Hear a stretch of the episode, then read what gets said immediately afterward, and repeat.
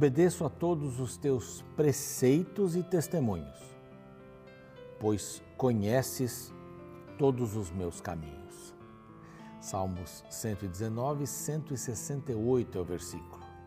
Que texto interessante, né? Eu obedeço os teus preceitos, obedeço os teus testemunhos, a tua palavra, o que o Senhor diz, porque o Senhor conhece os meus caminhos. O Senhor sabe o que eu preciso, o Senhor sabe do que eu preciso, o Senhor sabe da minha vida, sabe das perspectivas, os dons que eu tenho, para onde eu devo ir, o Senhor sabe tudo. Então, eu obedeço. Isso é, é largar o coração, não é? colocar o coração nas mãos de Deus e assim, dizer assim para Ele: Senhor, toca a minha vida.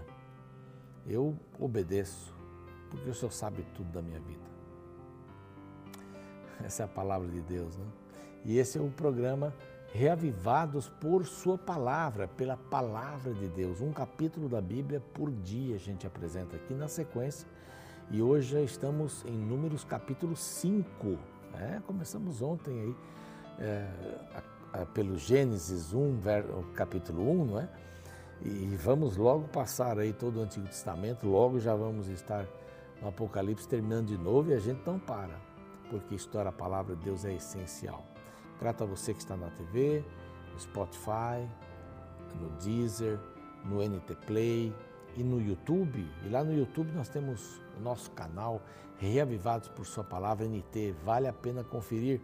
Ali estão todos os nossos programas, a Bíblia toda e mais um pouco. O pastor Fávero também, que gravou de eh, Salmos até Malaquias, tudo lá para você rever e para acompanhar. Se você perdeu algum dia de programa, ó, não fique chateado não, não fique chateada, vá até o YouTube. Se inscreva lá, Reavivados por Sua Palavra, NT, tudo junto.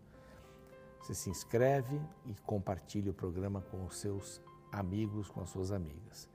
Nós queremos agradecer aos Anjos da Esperança que nos apoiam na pregação da palavra em português e espanhol para todo mundo. Nos apoiam uh, para que a gente possa trabalhar com a rádio, a TV e ter equipamentos, ter pessoal, com as mídias sociais também e com os cursos bíblicos. Se você quiser se tornar um anjo da esperança, aqui, ó, esse é o número. Basta você ligar e perguntar como é que funciona, tirar suas dúvidas e ser um anjo da esperança, uma anja, um anjinho. E se for um anjinho, tem que ter aí um acompanhamento de um adulto, tá bom? Oferecer para você também essa revista, graças aos Anjos da Esperança. O Espírito Santo, ou Espírito Santo, o Deus dos bastidores, venha, venha conferir aqui nessas 100 páginas aproximadamente, é, muita coisa, não vou dizer tudo sobre o Espírito Santo, mas o essencial para você ter a imagem da Trindade na cabeça, tendo a igualdade dos três componentes da Trindade: Pai, Filho e Espírito Santo. Não é uma força de Deus. Venha solicitar aqui a nossa revista e aprender a respeito desse tema tão bonito. Bom, nós vamos para um rápido intervalo, estamos no capítulo 5 aqui. Vamos despregar um pouquinho sobre a organização das tribos e das pessoas, dos levitas ali uh, ao redor do santuário, do tabernáculo, digo melhor, e vamos um pouquinho para um, um, outro aspecto, não é? É uma regulamentação religiosa que vai falar sobre uh, aspectos contaminação física, né? Aspectos da contaminação física, da contaminação interpessoal e da matrimonial. Então, logo depois do intervalo, a gente se encontra.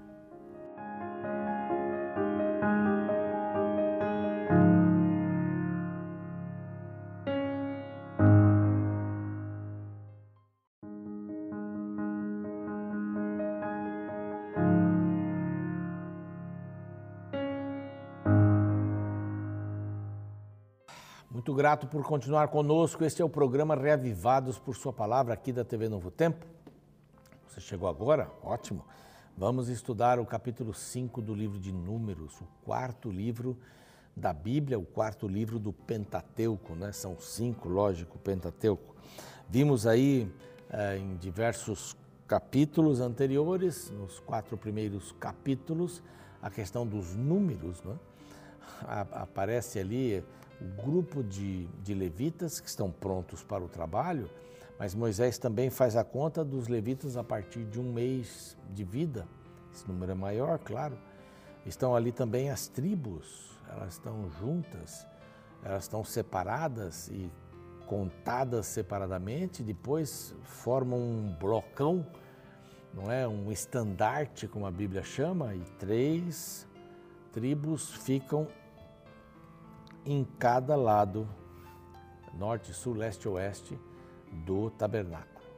E depois os levitas, onde eles vão ficar, próximos da onde, o que, que eles vão fazer, como eles vão carregar. Então, essa era, era a função deles naquele momento. Quando o santuário, quando vira santuário fixo, aí os levitas têm outras funções.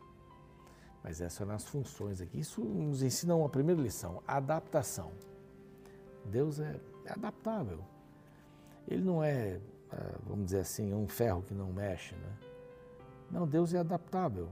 Sabe por que ele é adaptável? Porque você e eu somos pessoas diferentes. Se Deus usar uma mesma maneira para chamar a nossa atenção, é bem provável que ele não vai chamar a atenção de ninguém. Então Deus, ele não é um Deus para cada pessoa, não é isso. Mas Deus tem a capacidade de entender as diferenças que nós temos entre nós e nos unir. Deus tem essa capacidade impressionante. Ele é Deus. Ele é Deus. Falar o que mais? Ele é Deus. Então, três aspectos do capítulo 5.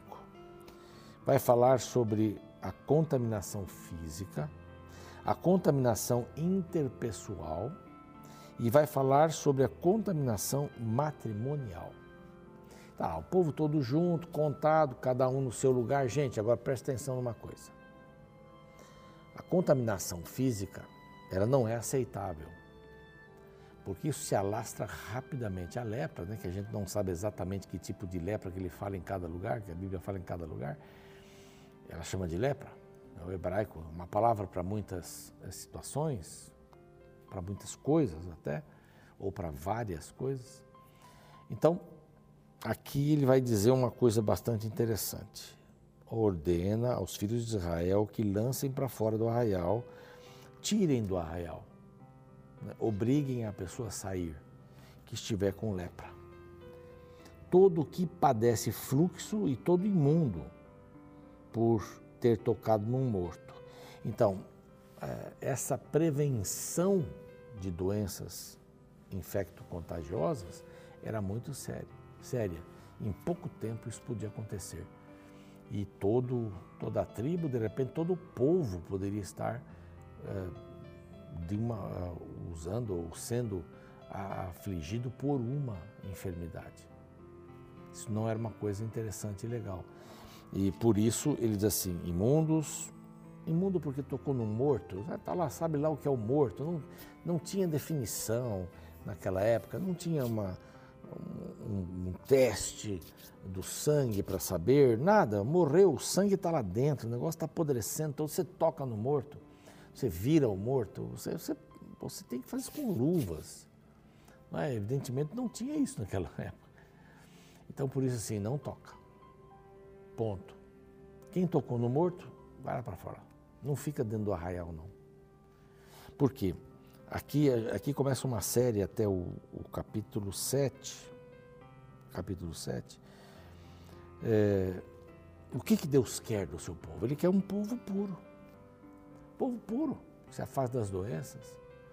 Deus deu a promessa ali, vocês vão andar no deserto e a, sandália de vocês não vai gastar, vocês não vão ter enfermidade, eu vou cuidar de vocês. Eu vou afastar os inimigos. Obedeçam a minha palavra, eu vou afastar os inimigos. A cega de vocês, a, a colheita vai ser ótima lá, lá na terra prometida. Mas eu vou estar com vocês todo o tempo. Então, cuidem desse aspecto físico. Eu não quero vocês doentes. E aqui é uma analogia, claro, com a santidade. Separação, santidade. A santidade é importante, então Deus ia pontuando de diversas maneiras. A segunda contaminação era interpessoal. Dize aos filhos de Israel, verso 6, quando o homem ou mulher cometer algum dos pecados em que caem os homens, ofendem ao Senhor, tal pessoa é culpada. Caem os homens, assim, é uma fofoca, alguma coisa nesse sentido assim, confessará o pecado que cometer e pela culpa fará plena restituição e acrescentará 20%, a quinta parte. E dará tudo àquele contra quem se fez culpado. Então, se você falou mal de alguém, você mentiu, você vai lá e vai recuperar a situação. Pediu perdão, confessou o pecado, restitui o que você está devendo, com um quinto a mais. Se é tempo, mas se esse homem não tiver parente chegado, que é o Goel, né, aquele parente chegado para receber aquilo que a pessoa que morreu e tal mereceria ou teria que receber de você, então diz aqui que é do Senhor. Você leva o sacrifício para o templo, está lá, é do Senhor. Não tem escapatória. Não tem gente, é do Senhor. Não é? Vai levar para o sacerdote. Então, duas contaminações nós já vimos aqui: a contaminação física, a importância de manter o corpo limpo, lavado, sem tocar num morto. Há uma lógica para isso, há uma lógica para não pegar nada. Se aí os, os anos de 1800, começo de 1900, se os médicos, mais 1900, se os médicos não lavavam as mãos, saíam do necrotério, fizeram lá para ver o que tinha acontecido com o indivíduo, ou estudado, né, estavam estudando o corpo humano, saíam, iam fazer o parto e as mulheres morriam, e as crianças morriam, e as parteiras, porque lavavam as mãos nas casas, as crianças e as mães não morriam. Tem alguma coisa por aí. Você vai ligar, vai dizer assim: eu trouxe alguma coisa que passei na hora do parto, ou para a criança ou para a mãe, que está vulnerável, tem sangue. Você entende essa questão do sangue? Nós falamos bastante aqui. Então, isso, esse é um problema. Quer dizer, isso aí, esse exemplo que eu dei, assim, vai, vai marcar a situação. Por último, ele fala sobre a fidelidade no casamento ou a contaminação matrimonial contaminação. Ele conta uma historinha aqui. A contaminação matrimonial. Por quê? Não pode haver contaminação física com muita gente morando. É, é o que nós vivemos aí na pandemia. Morando junto não pode ter contaminação física. Não deve haver contaminação interpessoal e pessoas ficarem brigadas, sabe por quê? Logo vem as guerras e nós precisamos manter a unidade. O objetivo da contaminação ou da não contaminação interpessoal é manter a unidade. Mas não lá um soldado olha para o outro, eu te odeio, e vão para a guerra juntos. Na hora que ele poderia ajudar o amigo a não morrer, ele deixa ele morrer, dizer, eu odeio mesmo. Unidade. Né? Restituição, aí não tem jeito. E agora vem falando sobre a contaminação matrimonial e a fidelidade. A fidelidade. Bom, o que acontecia? Aqui eu vou, vou resumir um pouquinho aqui. O marido desconfia que a mulher o está traindo. Mas ele não tem provas, ele não tem testemunhas. teria que ter pelo menos duas testemunhas. Por isso que quando foram a Jesus e levaram a mulher que foi pega ou pega em adultério, havia várias testemunhas. Só não trouxeram um camarada com quem ela estava pega em adultério. E a Bíblia dizia assim: apedreja os dois. Não é um mais culpado que o outro nessa, nessa situação. Então, aqui diz assim: marido que desconfia que a mulher é, está traindo,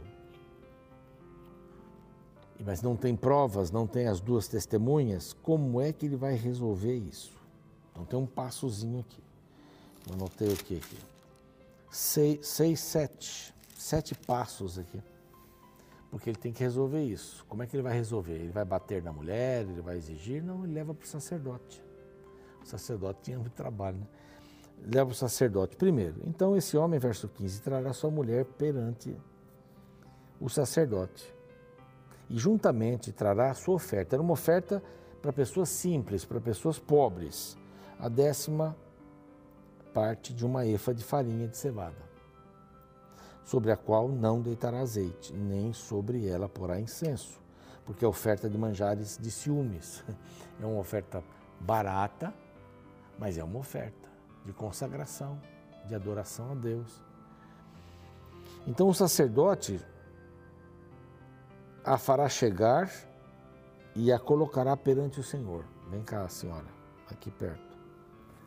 O sacerdote tomará água santa, água da, da pia lá, do, que ficava entre o altar e o, e o tabernáculo, tomará desta água num vaso de barro, também tomará o pó que houver no chão do tabernáculo, vai misturar ali, vai deitar na água.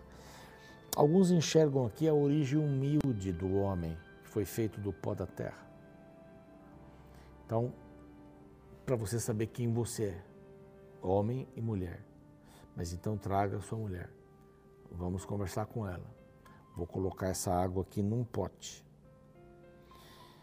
Terceiro, ele apresentará a mulher perante o Senhor. Não é? é uma vergonha, né? E soltará a sua cabeleira. O sacerdote a apresenta diante do Senhor e solta o seu cabelo. Desamarra o seu cabelo. É, quando a mulher chorava, ela, ela desamarrava o cabelo, ela deixava o cabelo solto. Quando ela chorava. Havia as carpideiras que choravam pagas e cabelos soltos também. E lhe porá a mão, nas mãos, a oferta, essa oferta que foi feita de manjares de ciúmes. A água amarga que traz consigo a maldição estará na mão do sacerdote. Estará com uma água amarga. O sacerdote então vai, vai convidá-la a confessar. Confessa aí, minha filha. Né? Se ninguém contigo se deitou, e se você e se não te desviaste para a imundície, então, estando sob o domínio do teu marido, destas águas amargas amaldiçoastes, serás livre. Então, dessa água amarga você vai beber e vai ficar livre, não vai ter problema. Do contrário, se você está mentindo, essa água amarga, agora eu vou resumir esses últimos aqui. Esta água amarga vai fazer mal para você, vai inchar sua barriga, você não vai ter filhos e alguma coisa mais vai lhe acontecer. Então, esse é apenas um, um, uma maneira como alguém que queria comprovar. A Bíblia não conta nenhuma história dessa talvez pela vergonha de, do próprio marido, né? levar em público a sua mulher. E dela também, porque depois disso acabou. Se ela tomasse água e estava amarga, Deus iria agir através dessa água nela. É, alguns até acham que era para pôr medo para ela, ela, ela é, confessar. Mas para chegar nesse ponto é, era bem, bem difícil. Mas em suma, o que isso tudo quer dizer? Se a água bebe, se não bebe a água, se vai, se ela vai virar amarga, se ela vai ficar sem capacidade de engravidar, etc. e tudo, mas em suma, tudo isso quer dizer: o casamento tem que ser puro. Chegar ao ponto de levar a mulher diante do sacerdote, diante das pessoas para isso. O casamento tem que ser puro. Aqui fala da mulher, mas também é o homem. O homem também. Tem que ser puro no homem. A minha avó dizia assim: não, o homem é assim mesmo, o homem tem que ter outra mulher. Minha avó dizia isso. Ela era separada do meu, do, do meu avô. Mas ela dizia: homem é assim, homem tem que fazer mesmo. E mulher não. Mulher tem que se preservar, os dois têm que se preservar. O casamento tem que ser puro. Então, aqui, contaminação física, estou fora. Contaminação interpessoal, estou fora. Contaminação matrimonial, estou fora. Por quê? Porque Deus é puro e Ele deseja um povo puro. É, ali naquelas circunstâncias, a gente entende o que estava acontecendo e conosco. Que Deus nos ajude a termos um coração puro. Vamos orar? Pai querido, oramos nesse instante para que tenhamos um coração puro, sem mentiras, sem situações para prejudicar o outro e sem situações para prejudicarmos a nós mesmos fisicamente uma enfermidade, cuidarmos do corpo para não termos uma enfermidade. Que o Senhor nos ajude a termos casamentos que são casados, casamento puro diante do Senhor. Sem maldade, sem traições, com amor vindo do teu trono. Que o Senhor nos ajude para isso. Em nome de Jesus, amém. Bom, você fica na sequência do programa, eu paro por aqui e volto amanhã com o capítulo 6. Até lá. Você é uma pessoa ciumenta? O que você faria se suspeitar que o seu cônjuge está te traindo? Hoje em dia é muito comum a contratação de detetives particulares que investigam casos suspeitos de traição. Algumas vezes as suspeitas são confirmadas como verdadeiras, outras vezes não passam de ciúme infundado. Interessante que no capítulo 5 do livro de Números encontramos uma lei para julgar casos de suspeita de infidelidade. A Bíblia declara que quando o marido suspeitava que sua mulher era infiel, não havendo testemunha, e ela sustentasse ser inocente, a mesma deveria ser levada à presença do sacerdote e colocada diante do Senhor, o único que poderia determinar sua inocência ou culpa. O sacerdote ordenava que ela jurasse sua inocência e então bebia a água amarga da maldição misturada com o pó do chão do tabernáculo. Sua culpa seria determinada por meio de certos efeitos que se manifestariam em seu corpo. Se não existissem efeitos indicadores, era inocente e podia retornar a seu marido e dar luz a filhos. A partir do verso 18, lemos outros detalhes deste ritual. Apresentará a mulher perante o Senhor e saltará o cabelo dela, ele porá nas mãos a oferta memorativa de manjares, que é a oferta de manjares dos ciúmes. A água amarga, que traz consigo a maldição, estará na mão do sacerdote. O sacerdote a conjurará e lhe dirá: Se ninguém contigo se deitou, e se não te desviaste para a imundícia, estando sob o domínio de teu marido, destas águas amargas amaldiçoantes, serás livre. Embora à primeira vista pareça estranho este ritual, ao analisar o contexto da época, entendemos que nesta situação Deus estava do lado das mulheres que seriam acusadas injustamente. Isso porque, se ela não tivesse feito nada de errado conforme o marido ciumento alegava, com ela não aconteceria nada. Vale lembrar que a sociedade de quatro mil anos atrás era extremamente machista, penalizando com a morte a infidelidade da esposa. Portanto, o ritual instituído por Deus era uma forma de defender a mulher inocente, mostrando que, mesmo diante de toda mentira, calúnia ou falsidade que se levantasse contra ela, ele não a deixaria confundida nem envergonhada. Por fim, é interessante notar a associação que a Bíblia faz da infidelidade com águas amargas. De fato, pessoas infiéis colhem para si consequências amargas para suas vidas e para a vida das demais pessoas envolvidas.